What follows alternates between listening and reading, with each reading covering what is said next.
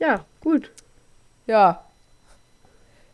Irgendwie ist es, wenn wir vorher schon telefonieren und alles bebrabbeln, dann ist der Aufnahmenstart immer sehr. Ja, dann gut, lass loslegen. Da, dann können wir jetzt anfangen. Ne? Ist vielleicht auch mal ganz gut, dass man äh, halt im Thema dann direkt drin ist und nicht erst ja. äh, sich die Daily Soaps von Sophia und Sandra geben muss. Heute lästern wir mal wieder über Menschen, von denen ihr noch nie gehört habt. Ja, aber wenn man es weiß und keinen Bock drauf hat, kann man ja die erste Viertelstunde einfach immer Die erste halbe Stunde. Und dann geht es noch zehn Minuten um True Crime und danach schweifen wir wieder ab. Genau. That's we. Ja, ja. Wobei, wir, ey, an sich haben wir uns da doch inzwischen ganz gut im Griff. Ja, wollte ja, ich auch sagen. Es hat sich schon hart verbessert. Ja. Ähm, was sich nicht hart verbessert hat, sondern immer noch gleich ist, ist unsere Begrüßung.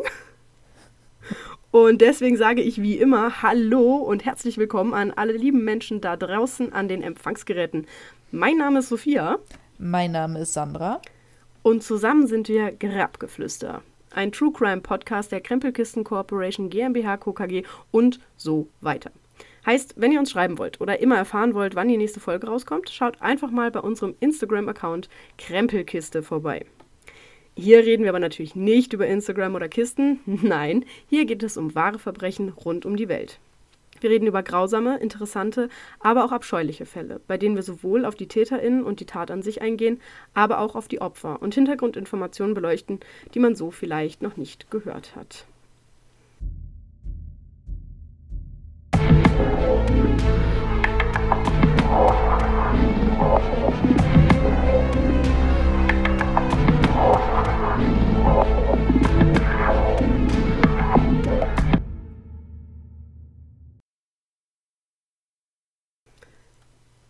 Ja. So viel dazu, ne? Genauso scheiße wie immer. So klang's vorhin. Genau. ja, und äh, ich gehe heute mit dir und mit euch ähm, nach Bayern. Nach Bayern? Ach du ja. Scheiße. ja, ich habe ja die letzten zwei Wochen in Bayern verbracht und ähm, mhm, fühle mich mhm. sehr verbunden mit diesem Bundesland. Naja, dafür, dass du vor drei Jahren noch ziemliche Panik davor hattest. Habe ich immer noch. Ja. Bist du auffallend oft inzwischen dort? Ja, ich weiß auch nicht. Aber ich habe Augsburg echt lieb gewonnen, muss ich sagen. ja, ähm, also wenn es für dich in Ordnung ist, wenn es gerade in deinen Zeitra äh, Zeitplan reinpasst, würde ich einfach äh, dir erzählen, was damals in Bayern passiert ist. So, das passt wunderbar. Nur wann ist denn damals? Eine gute Frage. Ich werde sie beantworten. Sehr gut. Also, wir sind im tiefen Bayern, in der Gemeinde Weidhofen und dort liegt ein kleines Dorf namens Gröbern. An sich ist es dort genauso, wie man sich ein Dorf in Bayern vorstellt. Die Landwirtschaft prägt das Bild der Gemeinde bis in die Neuzeit und Wälder, Felder und Traktoren trifft man dort eher als einen Neuwagen. Und auch ist ein Besuch bei Meckes oder Burger King eher das Highlight des Monats und nichts, was man so oft in der Mittagspause macht. Dennoch, das Dorf mit den circa 30 Häusern hat alles, was man braucht. Ein kleines Lebensmittelgeschäft, eine Kapelle und sogar einen Laden für Modeaccessoires. Mhm. Nur eine Bushaltestelle hält man wohl für überflüssig. Braucht man nicht. Wie alle Menschen vom Dorf braucht man auch hier also ein Auto oder mindestens ein Mofa, um lange Distanzen zu überwinden. Doch das Leben in Gröbern ist ruhig und beschaulich. Man kennt sich und vertraut sich blind. Während man in der Großstadt seine Nachbarn nicht mal mit dem Namen kennt, ist hier jeder ein offenes Buch. Verbrechen gibt es hier nicht. Nichts lässt hier darauf schließen, dass sich in wenigen Monaten eins der größten Verbrechen Bayerns zum hundertsten Mal jährt. Eieiei. 700 Meter westlich von Gröbern findet man, wie überall, die idyllische Natur Bayerns. Saftig grüne Wiesen, Wälder und Felder, auf denen je nach Jahreszeit Mais, Kartoffeln oder Kohl wachsen. Doch seit knapp 100 Jahren steht am Weg, der Gröbern mit Kaifeck verbindet, ein großer, massiver Gedenkstein. Und dort eingraviert ist Gottloser Mörderhand fiel am 31. März 1922 die Familie Gruber von hier zum Opfer. Darunter stehen sechs Namen. Andreas Gruber, 64 Jahre, Cecilia Gruber, 73 Jahre, Victoria Gabriel, geborene Gruber, 35 Jahre, deren Kinder Cecilia, 7 Jahre und Josef, 2 Jahre, Maria Baumgartner, Dienstmagd, 45 Jahre. Oh. Gehen wir also 99 Jahre in die Vergangenheit. Damals stand auf der heutigen Ackerfläche ein Gehöft. Das 1863 errichtete Haus ist unterteilt in ein ebenerdiges, langgestrecktes Wohngebäude. Direkt daneben ein Stallgebäude, welches nur durch eine große Tür vom Haupthaus getrennt ist. Rechtwinklig schließt sich ein Scheunentrakt an, so dass alles zusammen ein L-förmiges Haus ergibt. Und auch wenn es nur eine Etage gibt, gibt es einen langgezogenen Dachboden, der sich über die gesamte Länge erstreckt und somit auch das Ganze verbindet. Also über den Dachboden kannst du quasi ungestört über alle mhm. ähm, Teile des Hauses gehen, sag ich mal. Ähm, das ist für die heutigen Verhältnisse natürlich irgendwie seltsam, wenn du dir überlegst, so eine, eine Holztür trennt dich vom Stall, sag ich mal. War mhm. aber damals jetzt nicht unüblich. Ja, also es ist halt wirklich, du hast halt Wohnhaus, Stall, Scheune, fertig. Passt alles zusammen. Passt, wackelt und hat Luft. Genau. Und auch wenn das Haus eigentlich zum Dorf Gröbern gehört und die Hausnummer 27,5 trägt, so wurde es doch von allen nur hinter Kaifek genannt. Wie hat man eine halbe Hausnummer? Das frage ich mich tatsächlich oft und ich habe es in letzter Zeit so häufig erlebt. Ich war tatsächlich, Fun Fact am Rande, letztens in einem Gebiet, wo es, also jetzt kein Scheiß, das war irgendwie Nummer, weiß ich nicht, 11? Ich glaube, es war Nummer 11. Und dann hast du 11 ein ein Hundertstel oder elf Zweihundertstel, elf Dreihundertstel. Also es waren halt wirklich, also es war so krank, wo ich mir dachte, der arme fucking Briefträger, der dann irgendwie einen Brief kriegt, so, ja, bringen Sie das mal zu Hausnummer 11 73 Hundertzehntel. Ist das so ein Ding in Bayern? Also ich kenne das ja, hier hast du ja manchmal irgendwie Nummer 11, 11a, 11b oder irgendwie Genau, sowas. ja, hier hast du A, B, C. In Bayern hast du tatsächlich eher dieses ein Halb, ein Drittel, ein Viertel. Weil du halt irgendwann mal gesagt hast, so, das ist jetzt Haus Nummer 30, daneben haben wir 31 gebaut. Jetzt können wir aber Haus Nummer 30 irgendwie nochmal unterteilen in fünf Häuser. Und jetzt willst du aber nicht sagen ein Fünftel, zwei Fünftel, drei Fünftel, weil nachher hast du Pech und du baust da noch ein Haus hin. Deswegen machst ja. du halt äh, direkt ein Hundertstel, zwei Hundertstel oder was auch immer. Ach, also es ist so, es ist super weird. Okay. Naja, auf jeden Fall, das hat die Hausnummer 27,5. Aber wie das damals oft üblich ist und auch heute noch oft üblich ist, die Dinger kriegen halt irgendeinen Namen. Und das hat halt mhm. den Namen hinter Kaifek bekommen. Denn Kaifek selbst ist ein noch kleinerer Ort als Gröbern. Und es ist ein paar hundert Meter südlich von Kaifek. Also je nachdem, von wo du guckst, ist halt die Hausnummer 27,5 hinter Kaifek. Mhm, da waren und die so, Leute wieder sehr kreativ. Genau. Also die letzte Einwohnerzählung im Jahr 1987 ergab, dass in Kaifek ganze zehn Einwohner leben. Ja. Und heute werden es nicht viel mehr sein. Ich habe mir das mal auf Google Maps angeguckt und es hat halt irgendwie so sechs Häuser oder so, von dem eins ziemlich sicher ein Händler für Landmaschinen ist. Und ob die mhm. anderen Häuser wirklich bewohnt sind, naja, schwer zu sagen. Es, ist, äh, es ist ein sehr, sehr kleines Dorf. Ja. Genau, und genau dort, zwischen den ganzen kleinen Dörfern namens Kaifek, Seelhof, Weizenried, Ammersberg, Wangen und so weiter, geschah vor 99 Jahren ein grausamer Sechsfachmord, der noch heute die Gegend in Atem hält. Ja, was ist da passiert, fragen wir uns jetzt, ne? Ja, wahrscheinlich. Ganz, ganz gewagte Theorie, aber ich würde jetzt mutmaßen, dass eventuell jemand gemordet hat.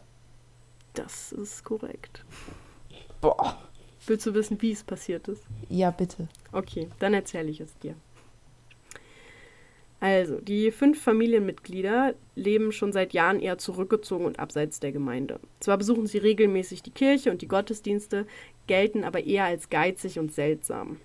Auch beschäftigen sie oft illegale Hilfsarbeiter, meist nur wenige Wochen, um Geld zu sparen. Und auch wenn die eigentliche Tat am 31. März 1922 war, so finden bereits Hinweise den Einzug in die Akten, welche viele Tage oder Wochen früher passierten. So fand zum Beispiel einer der Bewohner von Hinterkaifeck Mitte März ein Exemplar der Münchner Zeitung in der Nähe des Hofes. Und das war deswegen seltsam, da weder die Bewohner von Hinterkaifeck noch irgendwer in der Umgebung diese Zeitung abonniert hatten. Und wie gesagt, man kannte sich sehr gut, und zwar so gut, dass man genau wusste, wer hier welche Zeitung las. Mhm. Wieso also lag hier eine Zeitung, die niemand im Umkreis von mehreren Kilometern las? Eine berechtigte Frage. Ebenso fand Andreas Gruber, das ist der älteste. Also um, äh, ich erkläre das jetzt mal direkt am Anfang, um spätere Irritationen zu vermeiden. Es gibt Andreas und Cecilia Gruber, das sind die Großeltern. Also mhm. wenn ich demnächst vom Großvater oder Großmutter rede, dann meine ich die. Dann gibt es mhm. die gemeinsame Tochter Victoria, die aber nach der Heirat eben nicht mehr Gruber, sondern Gabriel hieß.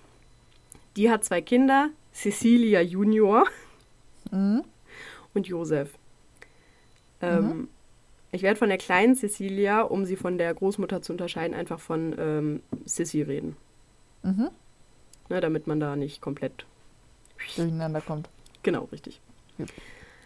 Also, ähm, Andreas Gruber, also der Großvater, fand ähm, Schneespuren, denn damals hat es im März noch ordentlich geschneit. Mhm. Nur wenige Tage vor der Tat ähm, halt Schneespuren, die zum Hof führten, aber nicht davon weg. Muss man auch mal ah. drüber nachdenken, ne? So. Dann äh, verlor die Familie einen Haustürschlüssel. Der war einfach weg. Äh, ebenso wurde das Schloss zur Motorhütte aufgebrochen und am gleichen Tag wurde eins der Rinder im Stall losgebunden. Ah. Und alle Bewohner von Hinterkaifeck gaben an, seit einigen Tagen einen Mann mit Schnauzbart gesehen zu haben, der vom Wald aus Hinterkaifeck beobachtete. Das äh, klingt alles nicht sehr vertrauenserweckend. Und jetzt kommt das Allergruseligste meiner Meinung nach. Mhm. Nacht für Nacht hörten einzelne Familienmitglieder Schritte auf dem Dachboden. Ja. Und Andreas Gruber ging dann sogar mal nachgucken, wie sich das gehörte, mit einer Flinte, mhm. äh, konnte aber niemanden entdecken. Mhm. Andreas Gruber sprach auch mit einigen der Nachbarn über diese Ereignisse, deswegen weiß man auch davon, aber er wollte weder von ihnen noch von der Polizei Hilfe bekommen. Mhm. Ähm, eine Mitschülerin der siebenjährigen ähm, Sissy erzählte später, dass Sissy am Tage ihres Todes in der Schule von einem Streit berichtet hatte. Demnach sei nämlich ihre Mutter, also Victoria, nach dem Streit in den Wald gelaufen und Stunden später erst wieder aufgetaucht bzw. im Wald gefunden worden. Also die ganze Familie hat halt die Nacht über nach Victoria gesucht, hat sie dann irgendwann im Wald gefunden und wieder zurückgebracht. Und deswegen war die Kleine halt am nächsten Tag in der Schule total müde und hat das dann erzählt, als sie gefragt wurde, was los ist. Mhm. 33 Jahre später änderte diese Zeugin jedoch ihre Aussage und sagte, dass nicht Victoria weggelaufen sei, sondern Cecilia, also die Großmutter. Mhm. Frag mich nicht warum. Ich wollte es nur mal erwähnt haben. Okay. So. Es ist Freitag. Das Wochenende steht vor der Tür und so sind an dem 31. März eigentlich alle recht entspannt. Auch wenn Wochenende natürlich eigentlich nur etwas für die normale Bevölkerung ist, denn wer einen Stall voller Kühe, Schweine und Hühner besitzt, muss jeden Tag früh aufstehen. Mhm. Dennoch ist an diesem Tag etwas anders. Es ist Nachmittag, als Maria Baumgartner zusammen mit ihrer Schwester hinter Kaifek betritt. Ab heute wird sie hier als Magd arbeiten. Es ist also ihr erster Arbeitstag auf dem Hof. Nach einem kurzen Gespräch und einer Verabschiedung macht sich ihre Schwester zurück auf den Weg nach Hause. Vermutlich ist sie die letzte, die alle sechs Bewohner des Hofes lebendig gesehen hat. Sie und natürlich der oder diejenige, die diese getötet hat. Es ist vermutlich bereits dunkel, als ein Unbekannter sich Zutritt zum Gebäude verschafft. Die genaue Reihenfolge der Morde ist unklar, aber es wird angenommen, dass zuerst Victoria, dann Cecilia, dann Andreas Gruber und letztendlich die kleine Sissy erschlagen werden. Letzte, so stellt man bei der Obduktion fest, hat nach dem Schlag auf den Kopf noch mindestens zwei Stunden lang gelebt. Oh. Tatwerkzeug ist dabei eine Reuthaue. Diese wird eigentlich genutzt, um kleine Bäume zu roden. Alle vier Leichen werden in der Nähe der Übergangstür zum, vom Stall zur Scheune gefunden. Also die haben sich alle nicht im Haupthaus befunden. Mhm. Danach ging der Täter bzw. die Täterin durch den Stall und ins Wohnhaus, wo er in der Marktkammer erst Maria erschlug und als letztes den zweijährigen Josef in seinem Kinderbett. Mhm. Es wird vier Tage dauern, bis die Leichen der Bewohner gefunden werden. Doch nicht etwa deswegen, weil niemand nach ihnen suchte. Bereits am 1. April, also keine 24 Stunden nach den Morden, erreichen Hans und Eduard Schirowski den Hof wie so oft wollen sie die Bestellung für neuen Kaffee aufnehmen. Das mag aus der jetzigen Sicht irgendwie seltsam wirken, aber damals machte man das so. Mhm. Und obwohl niemand öffnete und das Tor zum Maschinenhaus auch offen stand, machten sie sich jetzt keine weiteren Gedanken und kehrten halt dem Hof den Rücken zu. Das ist jetzt so auch nicht ungewöhnlich, wenn halt keiner Ja. da ist, gehst du halt wieder. Ja. Einen Tag später wird die Familie beim Sonntagsgottesdienst vermisst. Aber auch da macht sich jetzt keiner riesige Gedanken drum. Am 3. April traf auch der Postbote niemand in Hinterkaifeck an. Erst am 4. April, nachdem die jüngste Tochter des Hofes bereits drei Tage unentschuldigt in der Schule gefehlt hat, kommen die Steine ins Rollen. Es beginnt mit Albert Hoffner oder Hofner? Hofner. Dieser ist Maschinenmonteur und hat von Andreas Gruber den Auftrag erhalten, die Futterschneidemaschine zu reparieren. Als er den Hof betritt, hört er zwar das Vieh brüllen und die Hunde kläffen, doch von den Bewohnern ist nichts zu sehen. Als er auch nach einer Stunde Warten niemanden findet, beschließt er, einfach alleine anzufangen. Wo ich mir denke, hä, wenn. Hätte einfach direkt angefangen oder gar nicht. Aber ich finde es seltsam, Ja. eine Stunde zu warten und dann zu sagen, ja gut, dann fange ich halt alleine an. Offensichtlich hat Ja. er es ja alleine geschafft. Aber gut, okay. ähm, die Reparatur dauert knapp fünf Stunden. Und dass auch in dieser ganzen Zeit niemand auftaucht, was ja an dem Hof, wo immerhin sechs Leute leben, ziemlich ungewöhnlich ist, verunsichert den Mann dann doch. Er geht also ein zweites Mal um den gesamten Hof herum und entdeckt dabei, dass das Scheunentor offen steht. Im Nachhinein kann er sich allerdings nicht erinnern, ob das beim ersten Rundgang auch schon offen war. Also es kann sein, kann aber auch sein, dass in der Zwischenzeit jemand rein oder rausgegangen ist. Mhm. Er geht vorsichtig ein wenig näher, schaut von außen mal rein, traut sich aber auch nicht weiterzugehen. Zurück im Dorf erzählt er dann erst der Tochter vom Ortsführer Lorenz Schlittenbauer, dass die Arbeit auf dem Hof erledigt worden sei und geht danach zum Bürgermeister Georg Greger und sagt dort, dass der Hof wie ausgestorben sei. Nachdem dieser seine zwei Söhne losschickt, die ebenfalls niemanden finden, gehen Lorenz Schlittenbauer, Michael Pölk und Jakob Siegel los, um sich die Sache genauer anzusehen. Und diese belassen es eben nicht bei einem flüchtigen Blick, sondern wagen sich bis tief hinein in die Scheune, wo sie die teilweise abgedeckten Leichen von vier Menschen finden. Ganze vier Tage hat es jetzt also gedauert, bis die Leichen der sechs Bewohner von Hinterkaifeck gefunden werden. Doch ab diesem Zeitpunkt geht alles ganz schnell. Bereits um 18 Uhr treffen Beamte der Polizei von Hohenwart ein. Doch deren Aufgabe besteht zum größten Teil aus dem, was auch für die heutige Polizei immer mehr zum Problem wird. Gaffer. Denn mittlerweile hat sich das Unglück natürlich herumgesprochen. Wir reden hier immerhin von einem Dorf. Und von allen Dörfern reisen jetzt immer mehr Menschen an, um in der ersten Reihe stehen zu können. Vor allen Dingen, also wenn das ein Zehn-Mann-Dorf ist und einfach sechs Leute daraus verstorben sind. Nee, nee, nee, das Zehn-Mann-Dorf ist Kaifeck. In Gröbern gab es Ah. mehr. Das waren Okay. bestimmt schon 50, 60. Okay. Aber die sind halt auch aus den umliegenden Dörfern alle gekommen. So, da, es passiert halt nie irgendwas. So, und jetzt passiert Mhm. was. Hm. So, und diese Menschenmenge muss jetzt natürlich erstmal in den Griff bekommen werden, denn es ist nicht auszumalen, was passieren könnte, sollten die Schaulustigen den Tatort betreten und somit potenzielle Spuren verwischen. Mhm. Kurz nach 18 Uhr geht die Meldung des Verbrechens in München ein und dort findet sich schnell ein siebenköpfiges Team, darunter zwei Hundeführer, geleitet von Kriminaloberinspektor Georg Reingruber, welches noch am selben Abend aufbricht. Als sie in Hinterkaifeck ankommen, ist es bereits mitten in der Nacht und so wird von der ersten Begehung des Tatorts abgesehen. Bei der Dunkelheit würde man sowieso nichts finden. Also machen sich die Beamten am nächsten Morgen um halb sechs auf dem Weg zum Tatort. Abgesehen von den Leichen, obviously, stellen sie folgendes fest. Der Dachboden war flächendeckend mit Stroh bedeckt, vielleicht um Schritte zu dämpfen. Ne, man hatte ja auch von Schritten erzählt, es wäre also gar nicht so unwahrscheinlich.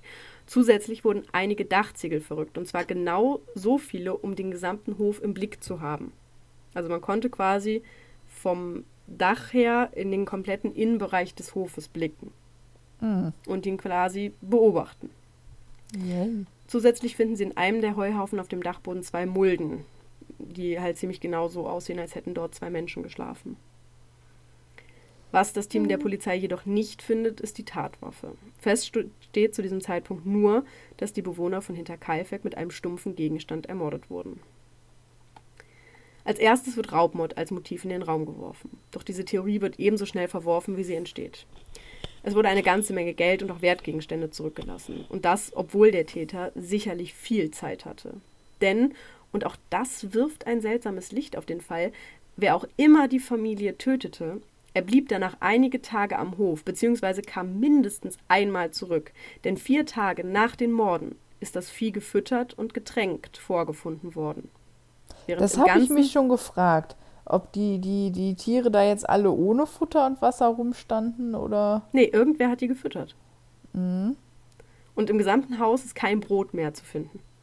Also irgendwer muss es halt gegessen haben. Mhm. Und welcher Mensch mit reinem Interesse an Geld würde so handeln? Also es ergibt Mhm. halt einfach gar keinen Sinn. Und deswegen wird Raubmord relativ schnell wieder verworfen, weil der Mensch hatte so viel Zeit äh, in dem Haus, also der hatte vier Tage Zeit, äh, der hätte viel, viel mehr mitgehen lassen können. Ja. Es dauert nur wenige Tage, bis die Polizei die Bevölkerung um Mithilfe bittet. Ganze 100.000 Mark Belohnung werden ausgesetzt, sollte man den Täter finden. Daraufhin gehen natürlich viele Verdächtigungen bei den Beamten ein. Vor allem Vorbestrafte, Hamsterer und Hausierer werden überprüft. Insgesamt gibt es in diesem Fall knapp 100 Verdächtige. Und die mit den stärksten Verdachtsmomenten führe ich hier einmal auf. Als erstes hätten wir Karl Gabriel.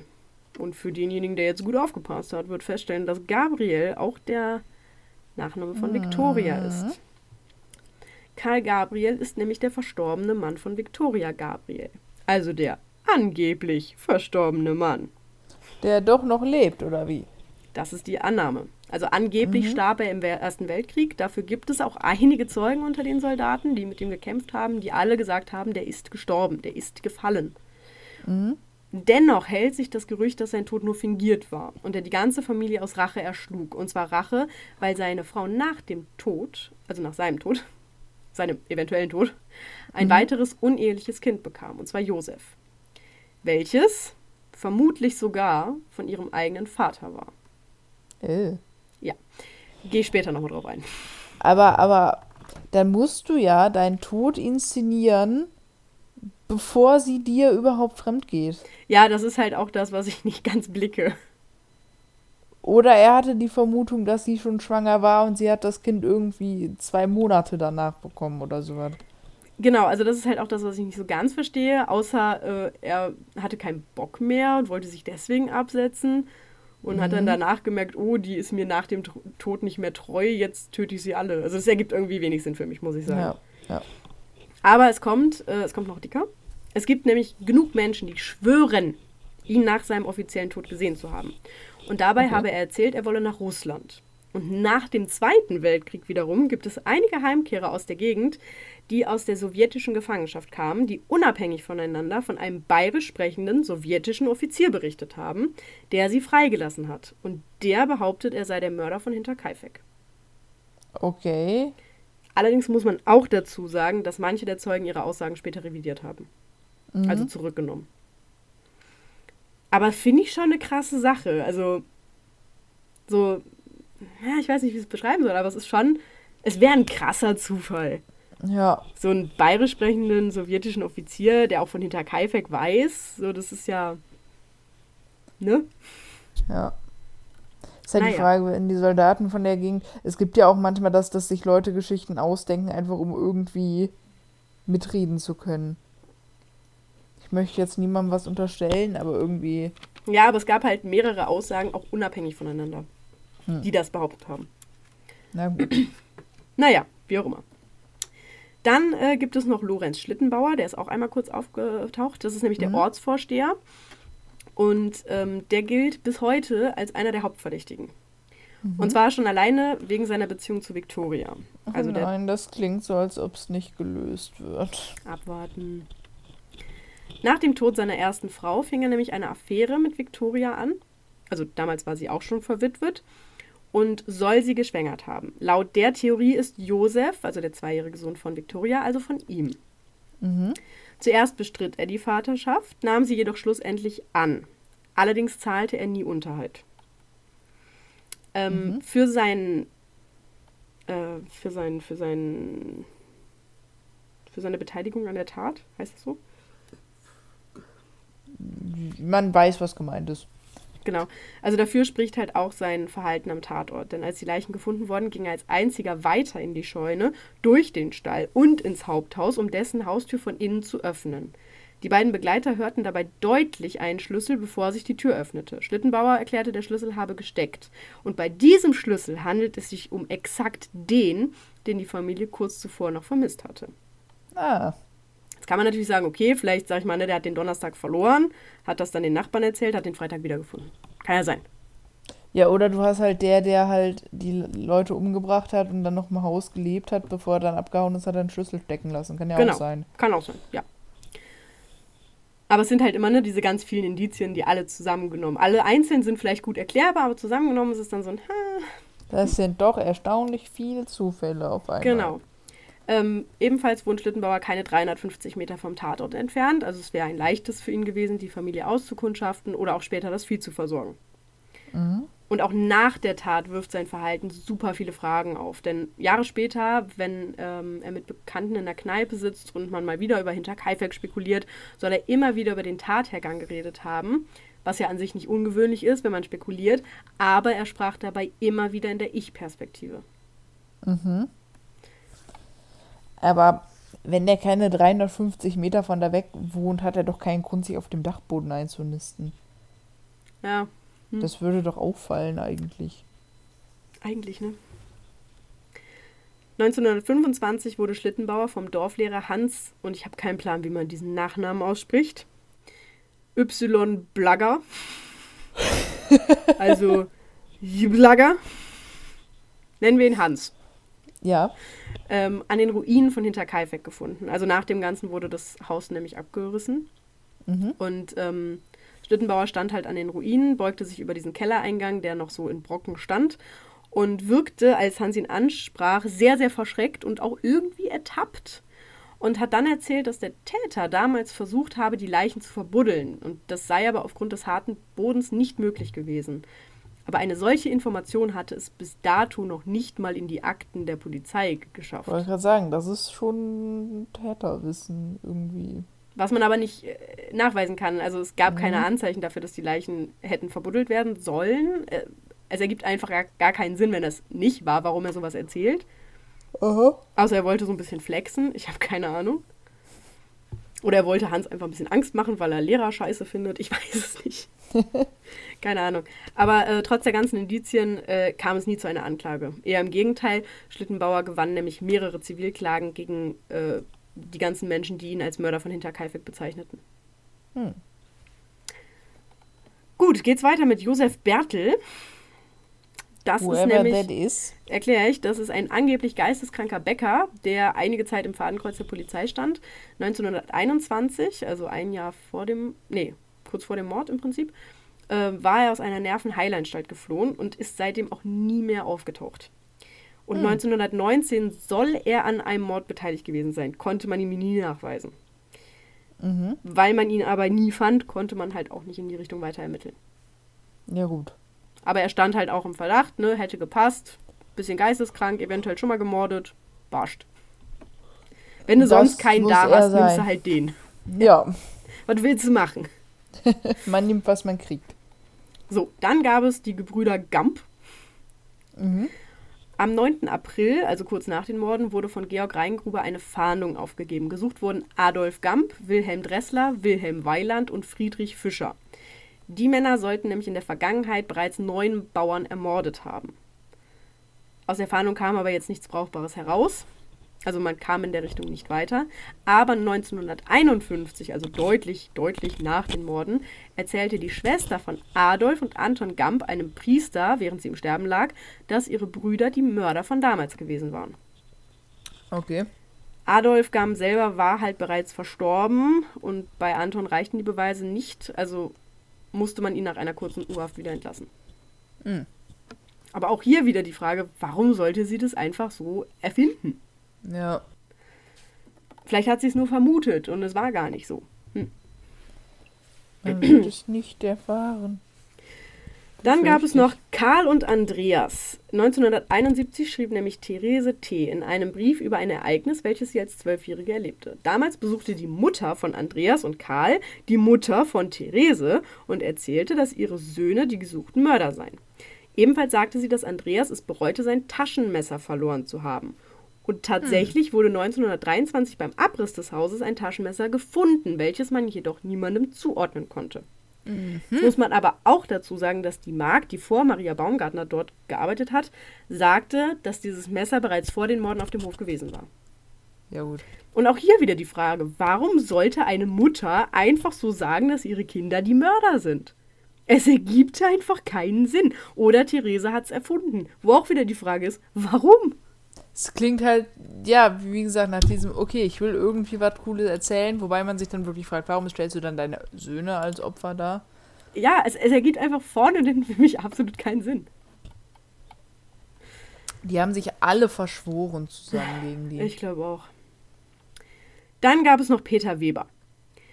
Josef Betz und Peter Weber arbeiteten im Winter 1919-1920 als Hilfsarbeiter auf einem Hof.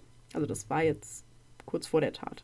Und dort erzählte Peter von Hinterkaifeck und dass es dort eine Menge zu holen gäbe. Man müsse nur den Alten erschlagen, Zitat, und wäre auf einen Schlag reich. Als Josef Ah. jedoch verneinte, brachte er auch das Thema nicht erneut auf. Das war es auch im Prinzip. Ah, okay. So, aber Josef Betz hatte das halt der Polizei gesagt, dass der Peter sowas mal gesagt hätte. Ist jetzt für mich kein großartiger Verdacht. Ja. Also das, das klingt nach so einem, ich habe einen Wein zu viel getrunken und spekuliere. Ja, und komm also ich meine, wenn, wenn jeder, der sagt, ja, den bringe ich um, danach wirklich ein, eine Anzeige wegen versuchten Mord am Hals hat, dann äh, gute Nacht. Ja. Dann macht die Justiz nicht mehr viel, weil sie hat keine Zeit mehr. Genau. Hat sie ja jetzt schon nicht. So ungefähr. So, dann gab es noch die Brüder Bichler und Georg Siegel. Und zwar die Frau Rieger. Die arbeitete von Ende 1920 bis September 1921 auf dem Hof. Das war die vorherige Magd. Und sie verdächtigte die Brüder Bichler, da einer der Brüder, der Anton, wir hatten den Namen schon mal, aber irgendwie wiederholen sich da alle Namen, das ist ganz furchtbar. Ja, früher Ähm. waren die noch nicht so kreativ. Ja, es ist super nervig. Ähm, Anton kannte die Räumlichkeiten, weil er auf dem Hof gearbeitet hatte. Und er hat auch wohl immer sehr, sehr schlecht über die Familie geredet. So hat er zum Beispiel gesagt, dass sie alle erschlagen gehören. Und der andere, der Georg Siegel, wusste von dem Vermögen der Familie. Und deswegen meinte die Magd, ja, die haben sich bestimmt zusammengeschlossen. Mhm. Das hat sie halt der Polizei erzählt. Ist jetzt für mich auch kein großartiger Verdacht. Aber der Vollständigkeitshalber habe ich es mal mit reingenommen. Und dann gab es noch die Brüder Thaler, die ebenfalls von der gleichen Magd von gerade äh, an die Polizei weitergeleitet wurden, sag ich mal. Ähm, da gab es nämlich den Josef Thaler, der arbeitete ein paar Wochen auf dem Hof. Hatte ich ja vorher schon erwähnt. Die hatten immer mal so für ein paar Wochen Hilfsarbeiter. Und vorher hatte der ein paar kleine Einbrüche verübt, war also schon kriminalistisch bekannt. Und wir alle wissen, zwischen kleinen Einbrüchen und einem Sechsfachmord ist oft nur eine kleine Flasche Wodka. ähm, Sarkasmus aus. Und die Magd, also die Frau Rieger, meinte halt, dass er nachts oft ganz, ganz lange regungslos am Fenster stand, was sie immer schon ein bisschen seltsam fand. Und dann hätte sie ihn wohl mal angesprochen und da ließ er dann schon durchblicken, dass er genau wüsste, wer von der Familie wo schläft und auch, wo sie ihr Geld verstecken und auch, dass der Vater, das, also der, der Andreas, der Opa, das Geld immer nachts woanders hin tut als tagsüber. Und das wüsste er alles. Mhm. Und ähm, ja, die Magd fand das alles so ein bisschen komisch und ähm, hat sich auch sehr unangenehm gefühlt in der Situation. Hat auch irgendwie das Gefühl gehabt, dass eine zweite Person, also wahrscheinlich der Bruder von dem Josef, irgendwie so. Also sie meinte, sie hätte eine zweite Person gesehen, die das wohl belauscht hätte, das Gespräch. Und von dem Moment an fühlte sie sich super unsicher. Zumal auch seit diesem Gespräch die Tür der Schlafkammer, in der sie halt geschlafen hat, nachts immer wieder ohne Grund aufging. Ja. Und vier Wochen später kündigte sie ihre Stelle und verließ den Hof. Was vermutlich ihr Glück ist, weil die nächste Magd ist äh, ja, ermordet worden. Ja. Ja, so viel zu den ganzen Verdächtigungen. Ähm, jetzt würde mich mal interessieren, was, was hältst du, also wen hältst du am wahrscheinlichsten? Ich weiß, ich habe jetzt ganz, ganz viel erzählt. Super schwierig, sich das alles zu merken. ja, es war so viel Input. Genau, also Mhm. fangen wir mal von Anfang an an. Der Karl Gabriel, also der verstorbene Ehemann. Ja, Angeblich verstorben. Halte ich nicht finde viel von. ich. Nee, finde ich auch schwierig, weil das ist so, ich meine, klar, wenn es dann da Geschichten über einen äh, äh, bayerischen General, keine Ahnung, gibt, der davon erzählt, ist schon auffällig, aber weiß ich nicht. Also das Genau, finde ich sehr weit hergeholt. ist halt auch mein Ding. Also zumal, ja, die haben das unabhängig voneinander erzählt, aber warum haben manche das dann wieder revidiert? Also das ergibt für mich halt auch überhaupt gar keinen Sinn. Ja. So, dann glaube ich eher, dass sie zusammen vielleicht gekämpft haben und dann nacheinander zurückgekommen sind und dann unabhängig voneinander das erzählt haben. Ja. Also, aber es ergibt für mich keinen Sinn. Also, selbst wenn er wirklich noch am Leben ist, warum genau sollte er das machen? Also, die einzige Möglichkeit, die sich mir, also die mir in den Sinn käme, wäre, er ist nicht wirklich gestorben, sondern nur in Gefangenschaft geraten, zum Beispiel. Ne? Also, zum Beispiel, äh, stellen wir uns mal vor, die sind in, unter Beschuss gekommen, er ist super schwer verletzt worden. Die Kameraden haben angenommen, er ist gestorben und haben sich zurückgezogen. Die Russen haben ihn gefunden, haben ihn zusammengeflickt. Ja, okay, sagen wir nicht die Russen, das würde irgendwie nicht passen. Äh, ich glaube, die hätten ihn sterben lassen. Ich weiß es nicht. Ähm, weiß ich nicht. Auf jeden Fall wurde er von der gegnerischen Partei gefunden, zusammengepflegt und äh, gefangen genommen. Und ist dann Jahre später, weil das ist ja häufig in Kriegen so, der Krieg beendet, aber man lässt nicht alle Gefangenen sofort gehen. Ja. Also es ist halt tatsächlich häufig so, dass die noch sehr, sehr lange in dem Land bleiben müssen. Und dann kommt er zurück, weißt du, und du denkst dir dann so, ach, okay, und jetzt kann ich endlich, endlich nach Hause, ne, meine Tochter wiedersehen, meine Frau wiedersehen, kommst du an und dann hat deine Frau dann ein neues Kind. Ja. Wobei, Aber würde ich dann so eskalieren und direkt alle töten? richtig, also ich weiß nicht, ich, gut, wir sind jetzt heute auch in et einer etwas moderneren Zeit, wo ich glaube ich, wenn ich in der Situation wäre, auch nochmal überlegen würde, kann ich es dann meinem Partner wirklich vorwerfen, wenn er davon ausgeht, dass ich tot bin und über Jahre weg bin, dass er dann mit wem anders sein Glück findet, in Anführungszeichen. Ja gut, wobei man muss sagen, also wir gehen mal davon aus, der erste Krieg ist, also davon gehen wir nicht aus, der ist definitiv ähm, 18, also 1918 zu Ende. Mhm. Ähm, 1921 war Josef zwei Jahre alt. Ja, gut. Das heißt, Ja, gut. wenn wir jetzt nicht davon ausgehen, dass Karl Gabriel einfach richtig Pech hatte und schon 1914 gestorben ist, also offiziell, ähm, war es wirklich ein sehr kurzer Zeitraum, in dem Victoria getrauert hat. Gut. Aber dann wäre trotzdem die Frage, warum bringst du alle um? Warum Genau, bringst das du eine fragt sich- Magd um, die da absolut nichts für kann? Warum bringst du die Großeltern um, die da nichts für können? Das ergibt halt keinen Sinn. Genau, das, das meine ich nämlich auch. Zumal man sagen muss, wenn das stimmt, dass Victoria wirklich die Nacht davor alleine im Wald rumgeirrt ist, mehrere Stunden, das Mhm. wäre ja perfekt gewesen. Ja. Vor allem, der hat ja auch seine eigene Tochter dann umgebracht, oder? Richtig, Sie war dann ja richtig. von ihm. Das würde der ja auch nicht. Also, Ja, es ergibt halt null Sinn. Deswegen, also Karl Gabriel, ob er jetzt lebt oder nicht, der ist für mich raus aus der Nummer. ja. Gut, kommen wir zum nächsten. Der Lorenz Schlittenbauer. Ja. Das war der Vater vom Josef, ne? Na, vielleicht, wir sind uns da nicht sicher. Man, man, man weiß es nicht. Ja, Weil der hat halt immer mal gesagt, ja, dann wieder nein, dann wieder ja, dann wieder nein. Also das Ding ist, was das Problem war. Also ich, äh, da muss ich noch mal ein bisschen weiter ausholen. Der Andreas und seine Tochter, die Victoria, die hatten, seit sie 16 ist, eine sexuelle Beziehung. Also eine Auf- inzestiöse sexuelle Beziehung. Gewollt von beiden Parteien oder? Eher unwahrscheinlich. Also zumindest von, von, am Anfang definitiv nicht. Ob sich das am Ende quasi eingespielt hat, kann man nicht genau sagen. Aha. Ähm, und man muss auch dazu sagen, dass Andreas Gruber ein ähm, jetzt nicht so der nette Opa von nebenan war.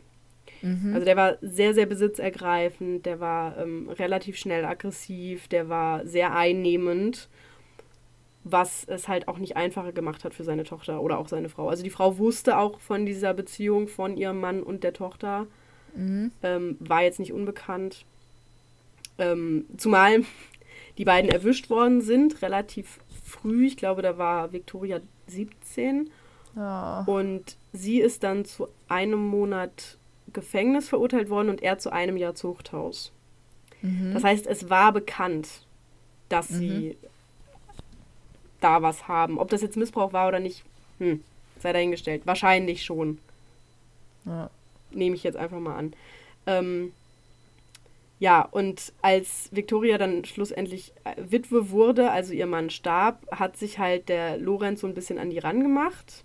Mhm.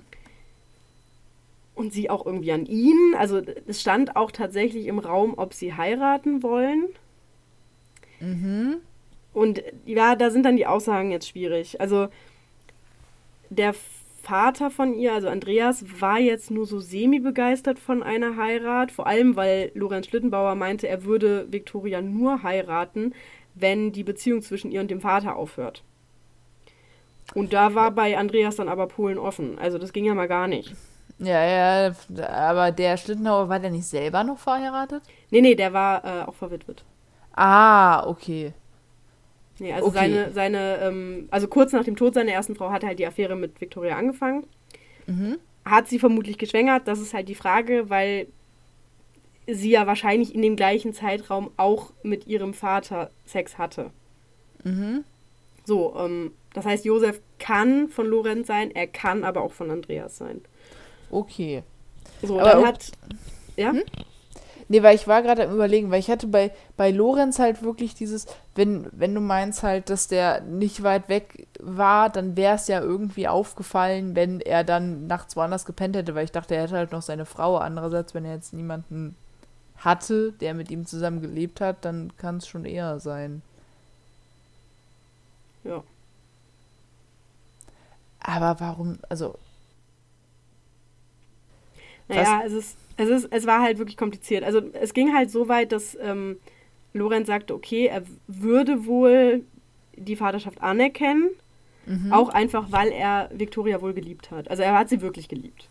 Mhm. Sonst hätte er den ganzen Scheiß mit ihrem Vater, glaube ich, auch nicht mitgemacht. aber dann bringst du sie ja auch nicht um. Genau, so. Also das Ding ist, er wollte sie dann heiraten und äh, hat auch gesagt, okay, ich erkenne die Vaterschaft halt von mir aus an, mache ich.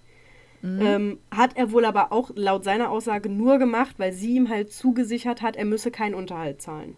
Mhm. So, dann ist die ganze Sache mit dem Vater aber eskaliert. Daraufhin hat er dann wieder die Vaterschaft quasi zurückgenommen und hat den Vater wiederum angezeigt wegen ähm, halt dieser Inzestgeschichte. Mhm. Hat die Anzeige dann aber wieder zurückgenommen, laut seiner Aussage, weil halt Victoria ihn angebettelt hat und angefleht und er hätte ja die rosarote Brille aufgehabt, deswegen hat er es wieder zurückgenommen. Hat dann die Vaterschaft wieder anerkannt, hat dann aber später wieder den Vater angezeigt und da hat die Polizei dann auch gesagt, Junge, ganz ehrlich, wenn du dir nicht sicher bist, dann halt nicht. Ja, Na, also es war halt ein riesiges Hin und Her. ja. Und ja, also für mich passt es halt auch nicht so ganz. Also es passen viele Indizien, halt auch dieses ganze nach der Tat Verhalten, was für mich halt so ein bisschen weird ist, weil es halt einfach überhaupt keinen Sinn ergibt, dass du so eine Scheiße laberst. Wobei ich mir dann auch wieder denke, ey, wenn du genug Bier getrunken hast. Ja, also das Einzige, was ich mir vorstellen könnte, es, es kann ja sein, dass der irgendwie ähm, dann keine Ahnung, dass dem einfach der Kragen geplatzt ist, weil er sie geliebt hat, sie das mit ihrem Vater aber nicht beenden konnte, Schrägstrich, also nicht, sie konnte halt nicht, Es wurde nicht Äh. beendet. So. ja, genau. Und äh, er dann irgendwie, aber das würde ich dann eher, also da würde ich mir dann eher eine Affekttat drunter vorstellen, dass die dann irgendwie in ein Streitgespräch Gespräch kam und er dann sie irgendwie Ja, genau. getötet hat. Und dann wäre aber auch die Frage, dass er dann den Vater noch tötet, von mir aus auch, aber warum dann die Mutter? Warum dann die Magd? Warum die beiden Kinder? Genau, das ist halt auch das, was ich mir nicht erklären kann. Zumal ja alles darauf hindeutet, dass der Täter äh, mehrere Tage vorher die Familie ausgekundschaftet hat. Ja, Warum sollte er das machen? So, Ja. der kannte die ja, der hätte ja auch jederzeit einfach auf den Hof gehen können, sie zum Kaffee einladen. ja, Also Budekäse hätte vielleicht nicht so gut funktioniert, aber vom Ding her, er hätte, das, hätte- das hätte er alles nicht machen müssen. mhm. Deswegen ist er für mich halt auch eher raus. ja. So, und von allem danach der geisteskranke Bäcker. Also ganz ehrlich, das ist wirklich, das, also das wäre das wär krank, meiner Ja. Meinung nach. So, ähm, man muss auch dazu sagen, die, es, also auch die, Tat an sich, wenn wir jetzt nochmal kurz in die Tat nach zurückgehen, es ergibt halt auch keinen Sinn. Die sind, die, die müssen relativ spät am Abend oder sogar in der Nacht getötet worden sein. Warum waren vier der Leute im Stall? Also warum? Es ergibt halt auch keinen Sinn. Und die müssen ja nacheinander gekommen sein. Außer es waren wirklich super viele Täter. ja. Ne? Weil Oder- du musst also ja einen nach dem anderen getötet haben. Und man hat danach am Tatort hat die Polizei das versucht nachzustellen, dass die einen haben sich quasi an den Tatort gestellt und haben geschrien. Und du hast es nirgendwo im Haupthaus gehört. Also du hast es in der Mägdekammer nicht gehört, du hast es im Wohnzimmer nicht gehört, du hast es in den Schlafzimmern nicht gehört. Das heißt, irgendwer muss die Familie gekannt haben und die nach und nach da reingelockt haben. Aber ist das denn, also es ist, ist fest, dass die da auch gestorben sind. Die sind dann nicht danach da platziert worden irgendwie. Nee, also es ist schon relativ wahrscheinlich, dass sie auch da gestorben sind. Hm. Und das ergibt halt, und auch, also selbst wenn nicht, warum habe ich dann vier da hingezogen und den Rest habe ich da gelassen? Ja gut, das stimmt. Ne, so, also das Um ergibt halt alles keinen- Verwirrung zu stiften. Ja, oder weil er wahrscheinlich, aber das würde dann auch wieder auf Florenz schließen, dass er die doch verbuddeln wollte in der Scheune. Ja. Aber ganz ehrlich, ich, dann versuche ich doch erst ein Loch zu graben und ziehe die Leichen dann dahin, oder? Ja. Und ziehe nicht erst vier dahin, versuche dann zu buddeln und merke dann, ah, funktioniert nicht. Also entweder ich ziehe alle dahin oder gar keinen. Ja. ja. Also deswegen, ähm, ja, und auch mit dem geisteskranken Bäcker. Also das sehe ich auch nicht. Ja. So, und alles, was danach kommt, das sind halt alles so, so Aussagen von Leuten, die eventuell mal irgendwas gehört haben. Das ist mir alles zu schwammig. Das also so es ergibt zwar einfach keinen Sinn, dass das passiert ist. Also warum sollte das passieren? Warum sollte man sich das ausdenken? Es ergibt alles gar keinen Sinn. Aber Das- ich sehe auch so nicht, dass es irgendwer gewesen sein sollte von denen. Ja.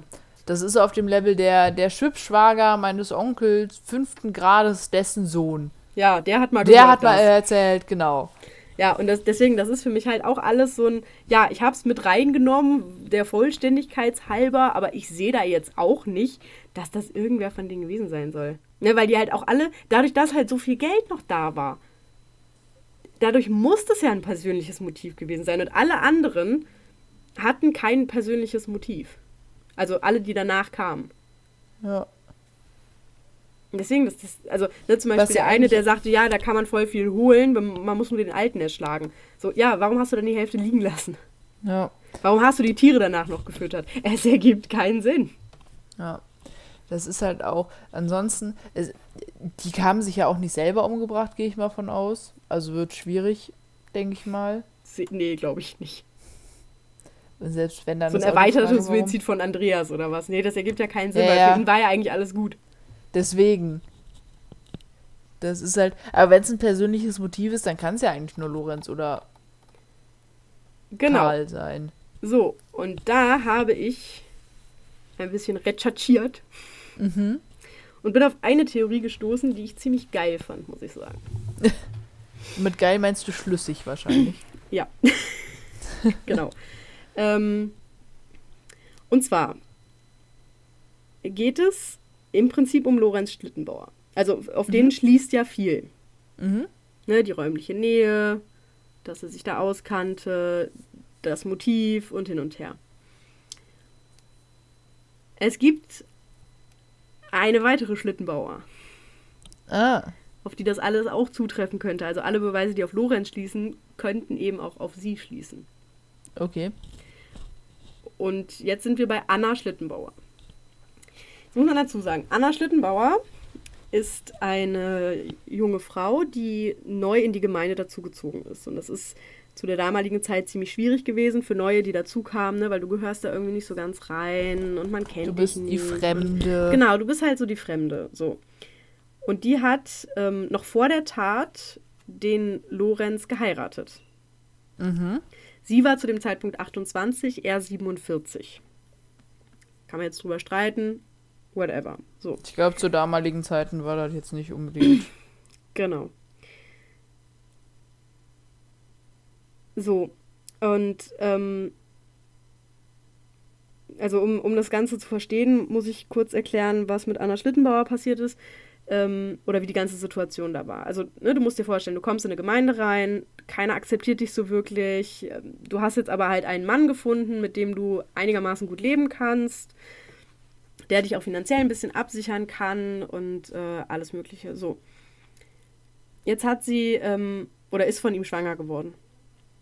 Das heißt, ähm, ne, du bist jetzt auch noch zusätzlich schwanger, hast da diesen Mann, möchtest mit dem eine Zukunft aufbauen. Und jetzt kommt da so eine Olle, die deinem Mann erklärt, dass er der Vater von ihrem Kind ist und die jetzt auch bitte Geld sehen möchte. Aber sie möchte ja kein Geld sehen. Naja, Andreas Gruber wollte schon Geld sehen. Ja, gut. Na, also du musst ja auch immer gucken, aus welcher Sicht kam das jetzt bei Anna. Also wie kam das für Anna rüber? Wie hat sich Anna in dem Moment gefühlt? Und für Anna war das in dem Moment halt einfach nur, da ist eine Frau, in die Lorenz ja auch verliebt war. So, der war ja mehrere Monate oder Jahre, hatte der ja eine Affäre mit der. Mhm. Was ja schon mal per se eine Bedrohung ist. So, und jetzt hat die wahrscheinlich vielleicht sogar ein Kind mit dem. Während ich, Anna, gerade schwanger von ihm bin. Und meine ganze Zukunft mit ihm planen möchte. Und jetzt hängt er da irgendwie noch an seiner Ex. So, ge- generell schon mal eine geile, nicht so geile Situation. So. Jetzt hat sie dieses Kind, also sie war ja schwanger, sie hat dieses Kind gekriegt. Und wirklich wenige Tage bevor die Morde in Hinterkaifeck passierten, ist dieses Kind gestorben. Hm.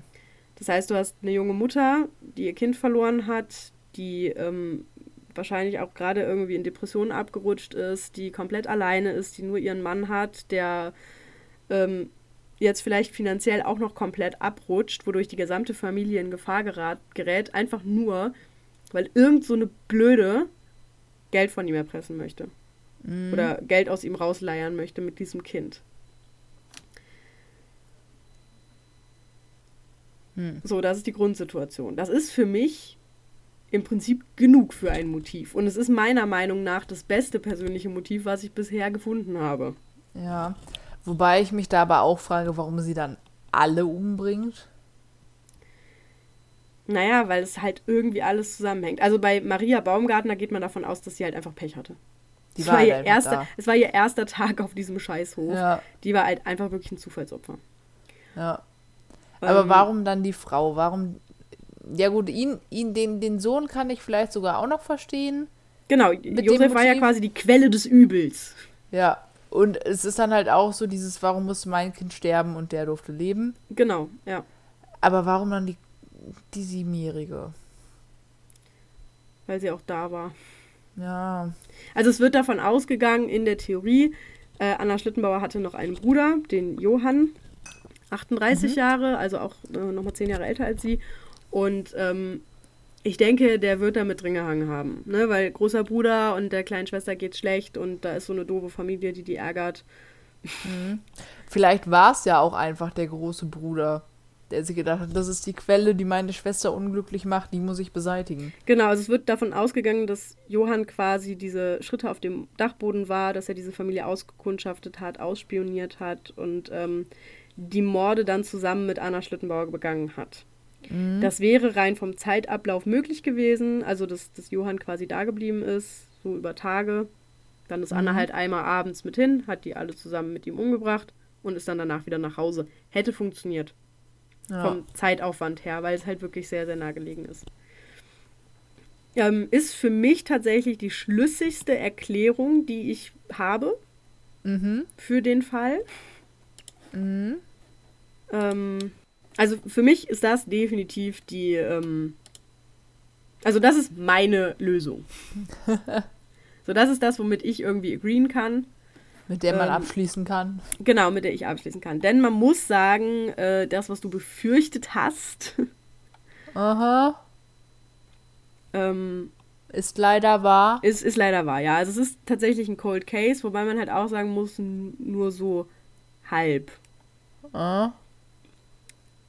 Weil ähm, äh, Cold Case im Sinne von, denn ähm, 2007 haben 15 Polizeibeamte für ihre Abschlussarbeit quasi einen Bericht über diesen Fall geschrieben. Mhm. wo die halt quasi ähm, alles nochmal beleuchtet haben und bla bla bla und hin und her und sind tatsächlich einstimmig, also unabhängig voneinander, ähm, auf einen Täter gekommen. Okay. Und jetzt denkt man sich so, yay! Und dann komme ich und sage so, nee! Denn aufgrund von moralischer Rücksichtnahme auf die Nachfahren wurde dieser Name nie genannt. Hey. Yes. Ja. Also, man könnte quasi, ähm, man könnte den Namen jetzt droppen, man könnte es halt auch lassen. So, das. Und man kann es, beweisen kannst du es halt eh nicht, weil man könnte quasi von den lebenden Verwandten der damaligen Verdächtigen DNA nehmen, aber man hat ja damals auch kein Material gehabt. Also, es würde halt nichts bringen. So, ich finde, wenn sich 15 Polizeibeamte unabhängig voneinander auf einen Täter einigen, gehe ich Ist mit. das schon. Ja. Aber es wird halt nicht veröffentlicht. Wo ich mich dann auch frage, ist das fair? So, kannst du sagen, ja, auf, wegen moralischer Rücksichtnahme auf die Nachfahren sage ich das nicht? Was ist mit der Rücksichtnahme auf die Nachfahren der Opfer? Ja. So, ja, okay, da ist eine komplette Familie gestorben. Äh, die haben jetzt keine Nachfahren. Aber die haben ja Trotzdem. vielleicht Cousinen, Neffen, Nichten. Angehörige. ne? So, äh, die, äh, die Cecilia, die Oma, die hatte äh, noch eine Tochter aus erster Ehe. So, vielleicht möchte die auch wissen, wer das war. Und da mhm. wird irgendwie drauf geschissen. Also, das, also ganz ehrlich, das geht mir total auf die Eierstöcke. Ja. Finde ich überhaupt nicht okay, dass man da einfach sagt, ja, nee, wir müssen die Nachfahren des Täters schützen. Warum? Ja, generell finde ich für, für alle Fälle. Vor allen Dingen, also jeder normale Mensch kann ja, wird ja auch wissen, so du kannst nichts für das, was vor 100 Jahren irgendein Vorfahr von dir gemacht hat. Ja. Von daher, hm. Ja, es ist, es ist super komisch alles. Ähm, man könnte jetzt natürlich auch sagen, aber das wäre für mich ein harter Plot-Twist, dass das eigentliche Opfer Maria Baumgartner war. und alle anderen und mitgestorben sind. Aber ich halte das andersrum für wahrscheinlicher. Ja. So. Weil wenn das der erste Arbeitstag ist, ergibt es keinen Sinn, dass das vorher tagelang ausspioniert wurde. Ja. Deswegen, also es ist, es ist ein Cold Case, es ist ein Case mit vielen Verdächtigen, mit vielen mhm. Ungereimtheiten, äh, mit, mit vielen Dingen, die vorher passiert sind, die vielleicht gar nichts damit zu tun haben, aber vielleicht halt eben doch. Mhm. Und auch vielen Dingen, die damals äh, nicht beachtet wurden bei der Spurenermittlung. Also es, ist, es sind vielen Dingen nicht nachgegangen worden. Hm. Viele Sachen sind nicht mehr exakt nachstellbar. Es sind super wenig Fotos damals gemacht worden. Also insgesamt gibt es exakt fünf Bilder vom ganzen Tatort. Ja gut, früher war Fotografie ja auch noch mal ähm, eine andere Geschichte. Ja. Hm. Ja, und auch, also je nachdem, was passiert ist, würde das halt ein anderes Licht drauf werfen. Aber dafür, daher, dass man, oder aufgrund dessen, dass man ja nicht mal weiß, in welcher Reihenfolge die getötet worden sind. Ne? Also wenn man jetzt zum Beispiel sagen würde, es wurde zuerst Victoria getötet, dann könnte man sagen, okay, vielleicht war ja Victoria das eigentliche Opfer und der Grenzrest sollte gar nicht sterben, aber die sind dann jetzt irgendwie dummerweise halt auch in den Stall gekommen oder sowas. Und waren aber halt warum, da. Genau, aber warum dann noch die Magd und das Kind? Ne? Und ja. vielleicht war ja gar nicht Victoria die erste, sondern Andreas und den wollte man töten, weil er halt scheiße war, weil er ein Arsch war. So, das kann man ja so sagen. Oder vielleicht war das Kind das Opfer. Vielleicht sollte eigentlich nur Josef sterben. Ja, genau, so, das, also es ist so ein. Das wäre wieder was, was einen zu Lorenz führen könnte, wenn er sagt, wenn das Kind nicht da ist, sind meine Probleme weg. Ja, also es ist. Also ich fand es einen unfassbar interessanten Fall. Mhm. Ähm, du kannst auch, ähm, das fand ich ein bisschen witzig, muss ich sagen, wenn du äh, hinter Kaifek googelst, dann ist das halt ein Ort, also ein, ein, ein Gedenkstein. Mhm. Und es gibt ja diese schönen Google-Rezessionen. Und es gibt also ganz, ganz viele beziehen sich auf die Tat. Aber einer ist, glaube ich, ich glaube, vier oder fünf von fünf Sternen, war einfach schön, schöner Ort zu grillen. Und ich finde es einfach, ich find, also es ist mein komischer Humor. Ja. Aber ich finde es irgendwie so surreal. ja, gut. Ja. Warte, ich möchte, ich möchte gucken. Man spürt diese Stille, da ist nichts und das hört man. Fünf von fünf. Einfach nur ein mystischer Ort. Als ich durch den Wald fuhr, wurde es kühler und man konnte keinen einzigen Vogel hören. Fahr wieder hin. Und denke, weiß ich nicht, ob ich das unbedingt so. Mm. Mm. Fände ich eher gruselig. Fünf Sterne. Es gibt auch Führungen. Das ist strange, aber es wundert mich nicht. Äh. Es gab übrigens auch wegen der, ähm, wegen der ganzen Geschichte, wollte ich jetzt nur mal am Rande kurz erwähnen, weil ich es ähm, ein bisschen interessant fand. Ähm, man konnte ja nicht genau sagen, wer wann gestorben ist. Ja. Und das gab äh, am Ende wegen des Erbes ziemlich das, ziemliches Streitpotenzial. Ach ja, das ist ja immer so eine Sache. Wenn der Genau. zuerst stirbt, kriegt sie das Erbe und andersrum aber nicht. Und dann. Genau, richtig. Und es wurde ja festgestellt bei der Obduktion, dass die kleine ähm, Cecilia, also die, die, ähm, die Mhm. Siebenjährige, noch zwei Stunden gelebt hat nach der Kopfverletzung. Mhm. Und dadurch wurde angenommen, okay, dann wird sie ja wohl als letztes gestorben sein und dann müsste sie ja quasi die Universalerbin sein, weil sie ja definitiv nach ihrer Mutter gestorben ist. Mhm. Und dann müsste wohl das Geld an die Großeltern von ihr gehen, also die lebenden Großeltern, also die Eltern von dem angeblich im Krieg verstorbenen Karl Gabriel. Mhm. Also das war so ein, so ein ganzes Hackmack. Ist im Endeffekt auch nichts wirklich draus geworden. Das ist halt alles abgelehnt worden, weil die halt auch gesagt haben, was ist denn jetzt? Und im Endeffekt ja. ähm, ist dann die komplette, also es sind insgesamt 13 Leute ähm, geerbt worden, vererbt worden. Mhm. Du weißt, was ich meine? Mhm. Und denen wurde dann das Haus unter anderem einfach abgekauft. Also das wurde von Josef Gabriel, das ist der Schwager von der Victoria, also der der der der ähm, Bruder vom angeblich im Ersten Weltkrieg gefallenen. Äh. Und der hat das Ganze dann gekauft ah. und abgerissen. Ohne Weil man ist, es, es ist, nee, es ist anscheinend schwierig, ein Haus zu verkaufen, in dem ein grausamer Sechsfachmord geschieht. Ach, Meinst du? Ja, also es wurde komplett abgerissen. Ich, weiß, ich weiß auch nicht warum. Also ich weiß nicht, warum er es gekauft hat. Ich, ich verstehe es nicht. Mhm. Vor allem für drei mhm. Millionen. Ich, ich, ich kann es nicht nachvollziehen. Weil das musst du doch wissen, dass das keiner kauft. Ja. Und nur fürs Abreißen? Naja, egal. Fand ich auf jeden Fall interessant, weil es halt dieses, ne, wer stirbt zuerst, wer darf dann erben und so, das ist ja immer ganz, ganz, ja. ganz wichtig.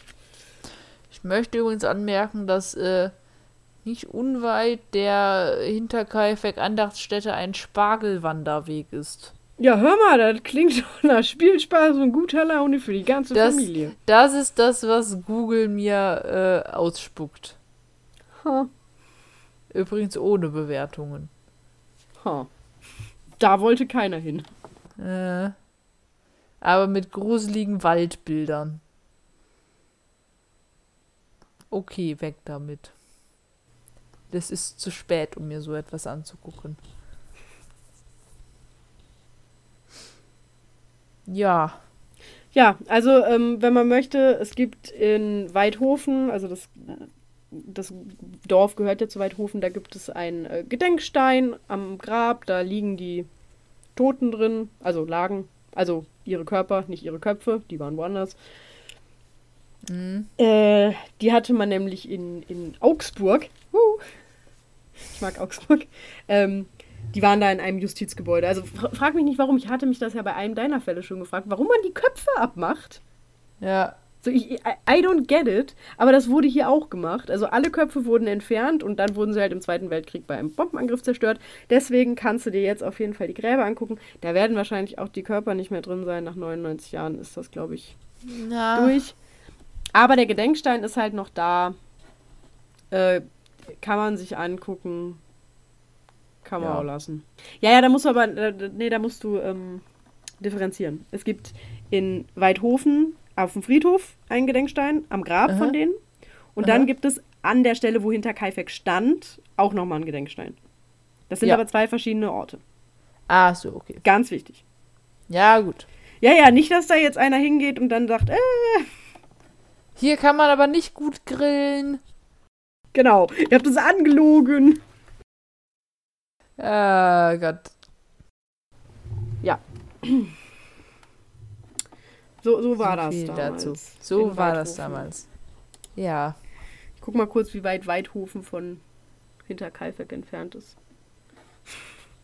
Hey, in Schrobenhausen, also neben Weidhofen, gibt es sogar ein Meckes. Hey! Na Gott sei Dank. Aha, guck mal, ich habe es hier direkt gefunden. Ach, ist gar nicht so weit. Ach. Nee, das kann man laufen. Über den Spargelwanderweg. Jawohl. So schaut das nämlich aus. Mhm.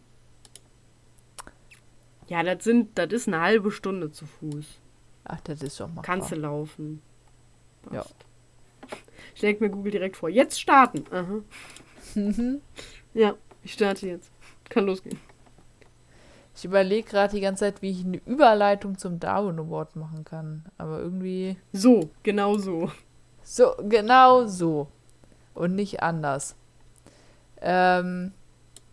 Ja, weil ich habe einen Darwin Award für dich. Was, wirklich? Ja. Oh mein Gott. Man mag es nicht meinen. Von Tell 2000. Me more. Ja, ja, von 2017. Ich habe ich hab erst verstehen, verstanden vor 2000, dachte mir so, was zum Geier. Nee, nee, von Da war mal so ein 2017. Dude, der hat behauptet, er wäre der Sohn Gottes und dann ist er ins Kreuz genagelt worden und dann ist er gestorben. Tja, goddammit. So passiert das. So Äh, schon Darwin Award. Okay. Äh, ja, Kalifornien. Wir sind in Kalifornien. Ach schön, da wäre ich jetzt auch gerne. Ja, ja, da ist bestimmt gutes Wetter. Ja. Ähm, so, und man kennt das ja, ne? Weil man, jeder hat sich doch schon mal irgendwie gedacht, hey, lass das mal machen. Und bei genauerer Betrachtung hat man dann festgestellt, dass das eine sehr dumme Idee ist. Wie war das immer, wenn du was Dummes tun möchtest? Frage dich vorher, will ich das einem Rettungssanitäter erklären? Das ist äh, eine gute, ein guter Ansatz. Die Sache ist, äh, der werte Herr in diesem Fall, er kam nicht mehr dazu, es einem Rettungssanitäter zu erzählen. Ähm, Glück für ihn.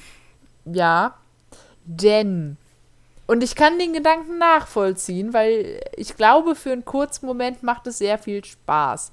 Aber er ist auf die Idee gekommen, oder beziehungsweise er ist mit ein paar Kumpels auf die Idee gekommen, weil alleine hat es nicht funktioniert, ähm, ein Golfkart zu nehmen. Das fängt schon mal sehr gut an. Bin ich Ja. dabei. Und dieses, äh, diesen, diesen Golfkart mit einem Gartenschlauch an einem Auto zu befestigen Mhm. und sich dann damit über den Highway ziehen zu lassen. Und wie gesagt, An ich einem kann. Gartenschlauch. Ja, Haben die kann- nichts Instabileres gefunden? ja, die Sache ist, ich glaube, es ist scheißegal, was sie genommen hätten, auch wenn du da ein Drahtseil und äh, ich, ich kann mir auch gut vorstellen, dass das für einen gewissen Moment echt Spaß macht.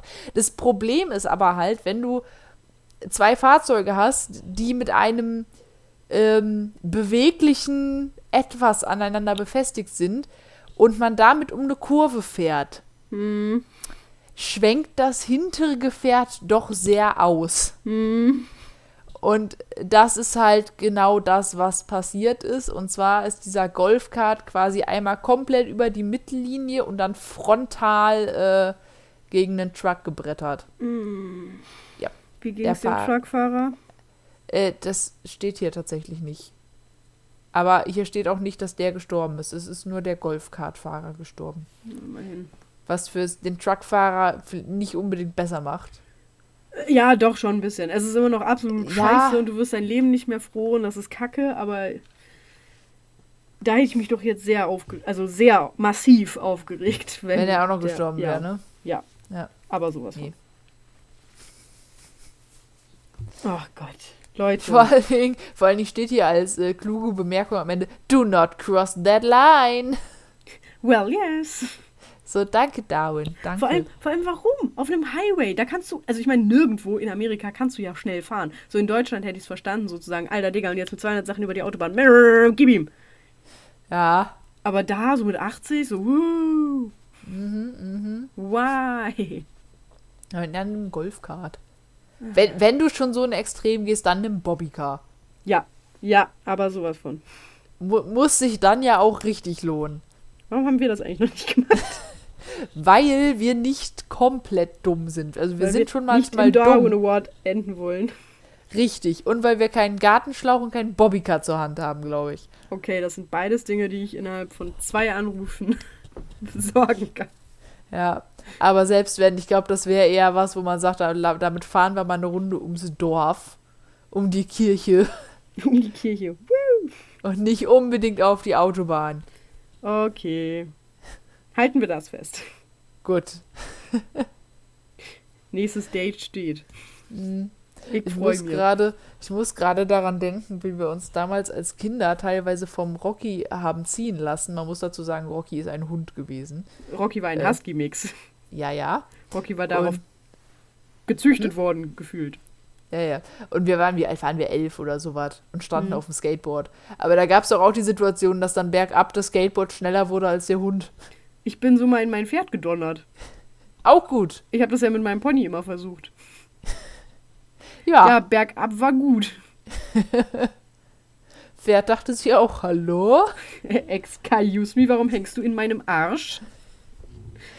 Gut, dass das Tier so entspannt war. Ja. Ja. Ja. Hermann kommt auf lustige Ideen auf dem Dorf, wenn du sonst nichts zu tun hast. Wenn das Internet nicht lädt. Damals hatten wir noch gar kein Internet. Ja. Ja, gut, okay. Was lernen wir daraus? Seid nicht dumm. Bobbycars, Leute, Bobbycars. Ja. Und keine Gartenschläuche. Setzt euch einfach auf den Bobbycar. Macht, das macht auch mit 5 km/h Spaß. So muss Oh man halt ja. auch sagen. So, ihr, ihr braucht keinen Highway, ihr braucht keinen Gartenschlauch, ihr braucht einfach nur ein Bobbycar. Und dann Und ist euer Leben halt einfach wieder geil. Ja, Bobbycar und eine Technik, gut drauf zu sitzen. Das ist wichtig. Weil das wird dann mit gewisser Größe doch ja auch schwieriger. Kann ich nicht beurteilen. Ja, aber wenn man es einmal raus hat, dann, dann geht's. Ich bin klein genug. Die Nee, Dinge bei sind für mich entworfen worden. Nie. Bei mir ist immer ein Knie drauf und dann balancieren. Ah, ja, das ist auch cool. Anders passt nicht mehr. Zehn Arten, ein Bobbycar zu reiten. Oh ja. Wenn wir YouTuber wären, das wär's. Oh Das wäre mein ja. neues Zehn-Arten-Video. Ja, zehn Arten ist irgendwie aus der Mode gekommen. Ja, ich voll, Gefühl. oder? Ich habe mich auch gerade richtig alt gefühlt.